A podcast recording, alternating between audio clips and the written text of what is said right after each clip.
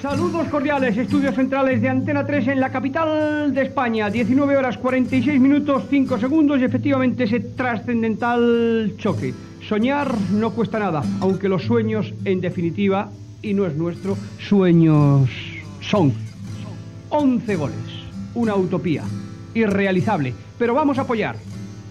Vamos a colaborar en la medida de nuestras posibilidades, pero sin subjetivismos, sin desinformar la realidad de los hechos, con una lógica y bajo unos moldes, cantables y contables. Esperemos que legales, que legales. Nos escuecen, nos duele, huiremos de las manipulaciones. Al tanto, señores oyentes, porque hay que comenzar. 12-1. Segundo episodio.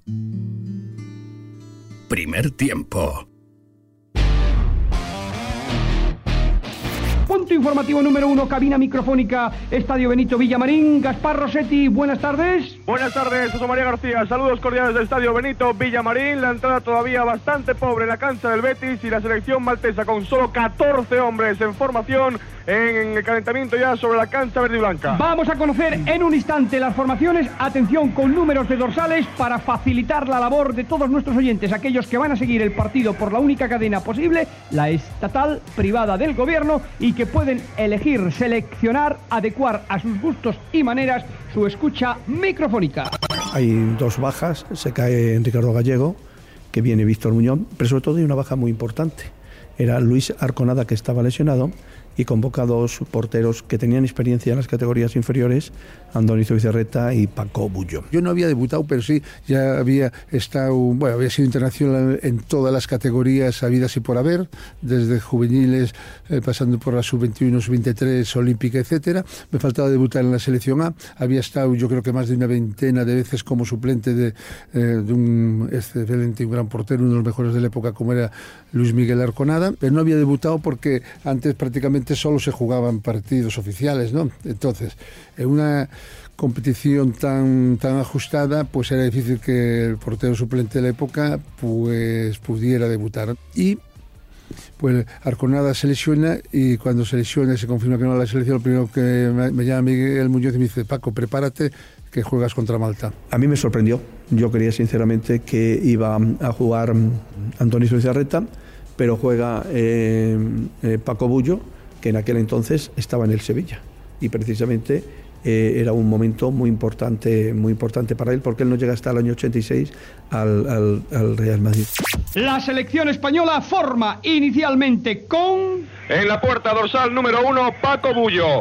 Con el número 2, Juan Señor. Con el número 3, capitán José Antonio Camacho. Con el número 4, Maceda. Con el 5, Goicoechea. Con el número 6, Gordillo. Carrasco número 7. Víctor número 8. Número 9, Santillana. Número 10, Sarabia. Y número 11, Hipólito Rincón. Atención, señores, a la formación del equipo español que va a hacer un 3-3-4, poco frecuente, inusual, extrañamente habitual en el fútbol de hoy. Tres hombres atrás. Dos marcadores, Goicoechea y Camacho, ya veremos a quién marcan, y un hombre libre, Antonio Maceda. Tres en el centro del campo. Señor Gordillo, Víctor y cuatro arriba. El Lobo Carrasco, Hipólito Rincón por las alas. Espero, Carlos Santiana, Manolo Sarabia. En el banco quedan. Por parte de España, número 12, Salva. Número 13, Zubizarreta. Número 14, Sánchez. 15, Guerri y Marcos con el 16. Jugadores que por otra parte eh, eran tremendamente competitivos.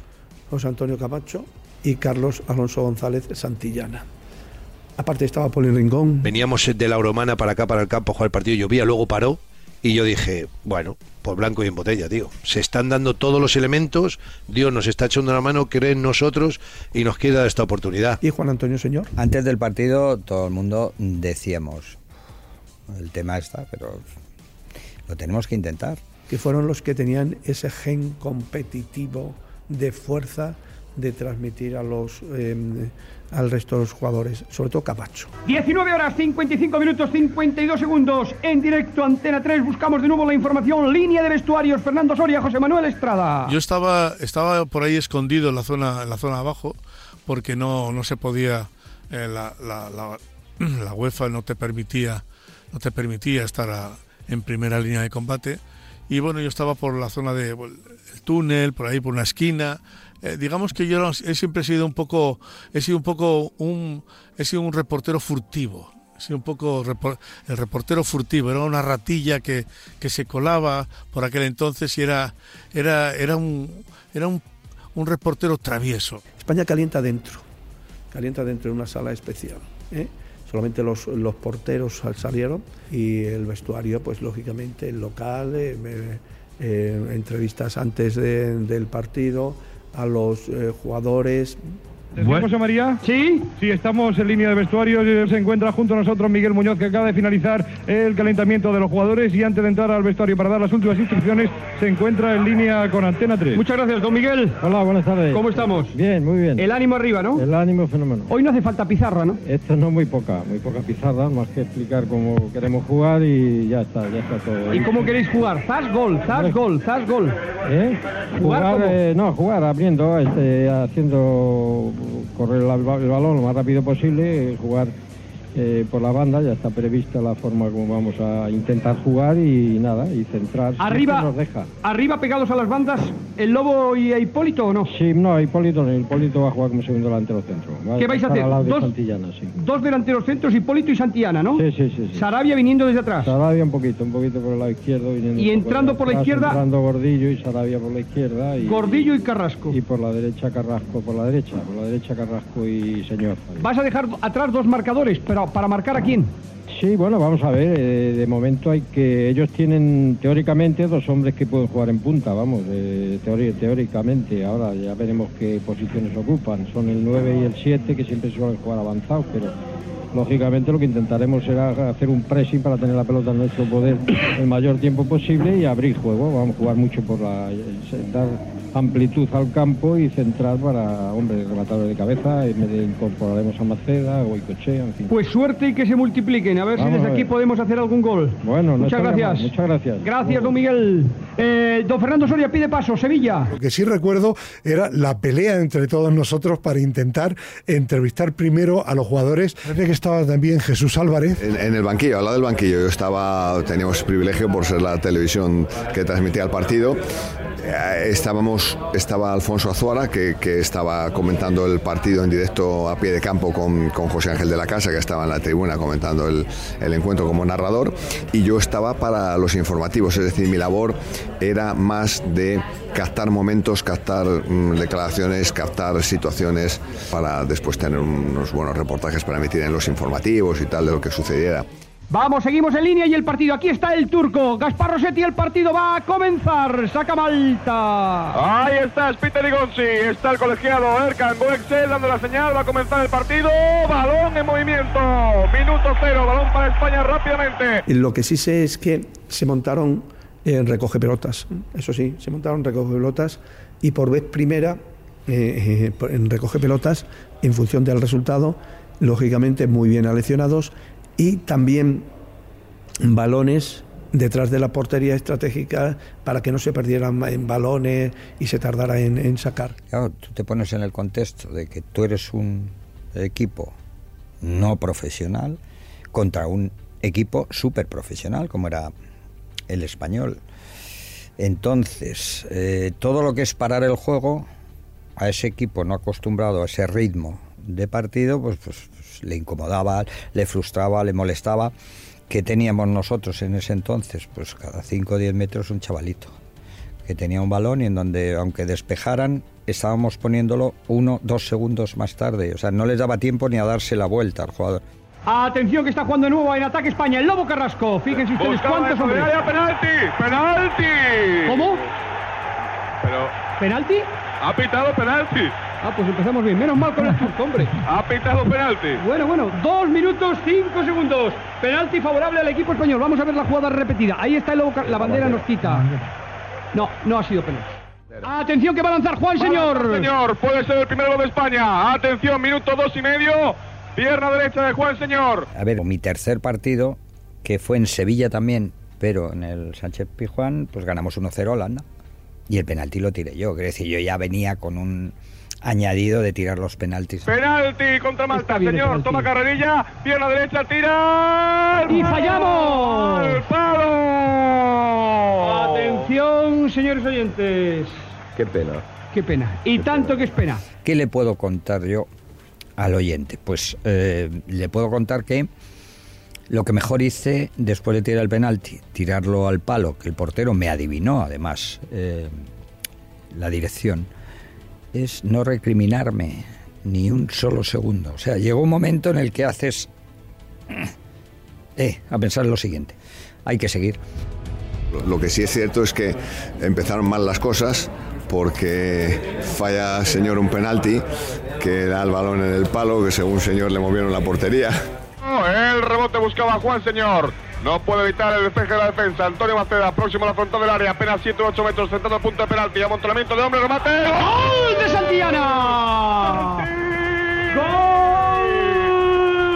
España! 15 minutos 40 segundos. Atención, que hay auténtico lío en la portería del equipo maltés. Porque iban a por el balón, iban a por el balón, los jugadores españoles no tienen por qué ir a por el balón, están perdiendo realmente los nervios.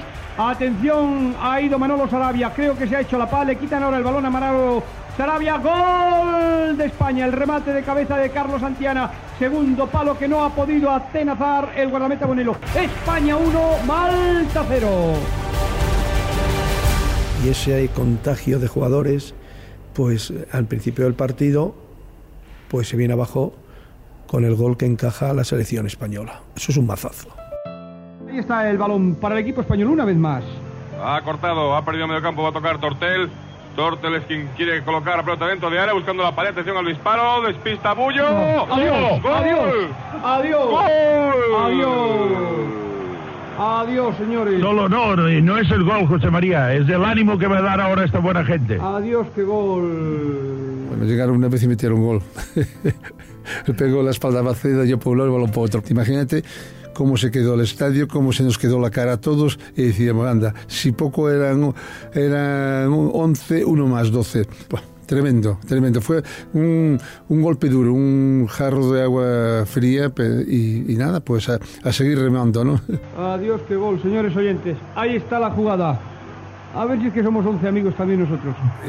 Digo, vaya, vaya de uno, decías, pero bueno, como yo en ese aspecto eh, psicológicamente siempre fui muy fuerte, ¿sabes? No me afectaban tener un fallo para, para reengancharme nuevo el partido, que, que coste que no fue fallo mío, pero bueno, ese pequeño golpe duro, pues enseguida, eh, em- em- enseguida reaccioné, empecé a animar, a gritarle a la gente para que se metieran en el partido. Fíjate lo que nos, que, nos quedaba por, por remar aún. nos vinimos abajo, ¿no? Porque si tienes que marcar una goleada y entonces si en la primera parte te marcan uno, eh, Bullo también estuvo un poco dubitativo, eh, entonces ahí hubo confusión y yo creo que los jugadores se miraban unos a otros como diciendo, "Pf, ya pensábamos en el milagro, pero el milagro no existe. ¿Y ahora qué? ¿Y ahora qué? Y esa fue la pregunta. ¿Y ahora qué? Eh, Unos, no, no hace falta. Eh, con 11 falta. No, ahora hace falta 12. No hace falta 13. No hace falta en función de los que nos marquen uno más. Y en ese momento aparece Agustín, eh, Agustín Domínguez en el, con una libreta. Se pone detrás de Miguel Muñoz y se acerca a Miguel Muñoz y de Vicente Miera y le dice, tenemos que marcar uno más, 12. ¿Cómo? Sí, hay que marcar uno más. Ese es el momento donde aparece Agustín Domínguez, que no había acabado la primera parte y que baja corriendo desde el palco presidencial. Empate a uno, señores oyentes. Aquí está, de Giorgio, autor del tanto maltés. 24 minutos de juego y, señores, qué panorama. La gente es así de cruel, la eh, eh, las redes sociales son crueles, ¿no? Y, y eso del fútbol mucho más, ¿no? Fíjate, eh, es el pan nuestro de cada día. Que te meta un gol Malta, entonces, claro, pero tiene una cosa, que me quiten lo bailado. Y, y yo lo veo, bueno, lamentablemente negro. Eh, funeral en el banquillo español, Fernando Soria. Funeral total y una cara de muy pocos amigos de Miguel Muñoz. El gol además ha sido absolutamente sorprendente. Santillana, ¡Gol de Santillana! ¡Gol de Santillana! 26 minutos de juego. Segundo tanto de Carlos Santillana que está animando a sus compañeros. alas para el equipo español. Vemos la jugada repetida. Ahí está el balón hacia la izquierda. Balón para don Carlos Santillana. Viene desde atrás, la para perfectamente. Lo ha hecho muy bonito Carlos. Y ahora va a pegar perfectamente de derecha, sorprendiendo al guardameta y marcando un bello tanto. Ha sido una jugada muy bonita y una dejada de señor que Santillana la ha recogido muy bien. España 2, Malta 1, 26 minutos de juego. Fernando Soria, ¿se ve algo desde el banquillo en esa jugada? Atención. No se ha visto nada, José María. No se ha visto nada. Hay que prestar atención. Buscando Sarabia, apoyo un compañero, Maceda por la derecha, se la va a dejar a Maceda, puede buscar el tiro, Maceda dispara, No. rebota, está muy lejos. Bien, de nuevo, Muy otra bonito. vez. El 30 segundo para atención al remate. ¡Gol de Santillana! ¡Gol de Santillana! 29, Todos los goles por arriba prácticamente, salvo el segundo y las grandes oportunidades. Santillana puede batir hoy un récord en partidos internacionales y las cosas siguen así. Llegar a los 11 sigue siendo muy difícil. España 3, Malta 1. Qué pena, señores, el penalti, ese gol que hemos recibido. ¿Cómo está la situación? Qué bonito el tercer tanto de Santillana. 29 minutos, no hemos llegado al meridiano del minuto 30. España 3, Malta 1. Fernando Soria, ¿se sonríe por lo menos un poco ya o no? Se sonríe un poquitín más y ahora Miguel Muñoz y Vicente Miera han puestos en pie animando a los jugadores para que marquen algunos goles más. Hombre, Muñoz, yo y todos. Volando, intentando darle alas al equipo español. Va a terminar la primera Mira el parte. cronómetro. Y Está dos. final. Muy, muy pobre la renta. Pito. Termina la primera parte. Fernando Soria. Termina efectivamente la primera parte, el colegiado todavía en el centro del terreno de juego y aquí viene Miguel Muñoz. Miguel, nos han podido marcar más, ¿no? Bueno, hemos, eh, tenido, hemos tenido el penalti y luego el gol que, han- que nos han hecho ellos en una pelota desviada, en fin, una pues, mala suerte. ¿Sabe todavía el milagro o lo ves difícil? No, no, todavía queda todavía mucho tiempo y hay posibilidad de hacer los goles porque oportunidades hay a montones. Gracias, Miguel Muñoz. Se llegan ahora los jugadores de la selección española totalmente cansados, caras de haber hecho esfuerzos tremendos. Aquí viene Hipólito Rincón, viene también detrás Carlos Santillana, Antonio Maceda y vamos a intentar acercarnos hasta el goleador de la selección española, evidentemente Carlos Santillana. Detrás de Carlos Santillana, como digo, Antonio Macedo, Abullo, Globito, Carrasco, Gordillo, el propio Miguel Muñoz. Carlos, ¿cómo han sido los tres goles? ¿Se pueden marcar más? Sí, se puede marcar muchísimo más. Lo que pasa es que hemos, hemos fallado mucho Veo que tiene sangre en la cara. No, ha sido un golpe que me han dado ahora. Gracias, Carlos Santillana, el triple goleador del equipo español y todos los jugadores de la selección española ya en el propio vestuario. Concluyó, señores oyentes, la primera parte. España 3, Malta 1, los tres tantos de Carlos Santillana. El doloroso empate, minuto 24 de Ye- Giorgio y el penalti fallado por señor con notaciones especiales de un sorprendente primer tiempo. 12-1. Un podcast de Radio Marca. Un reportaje de Pablo Juan Arena.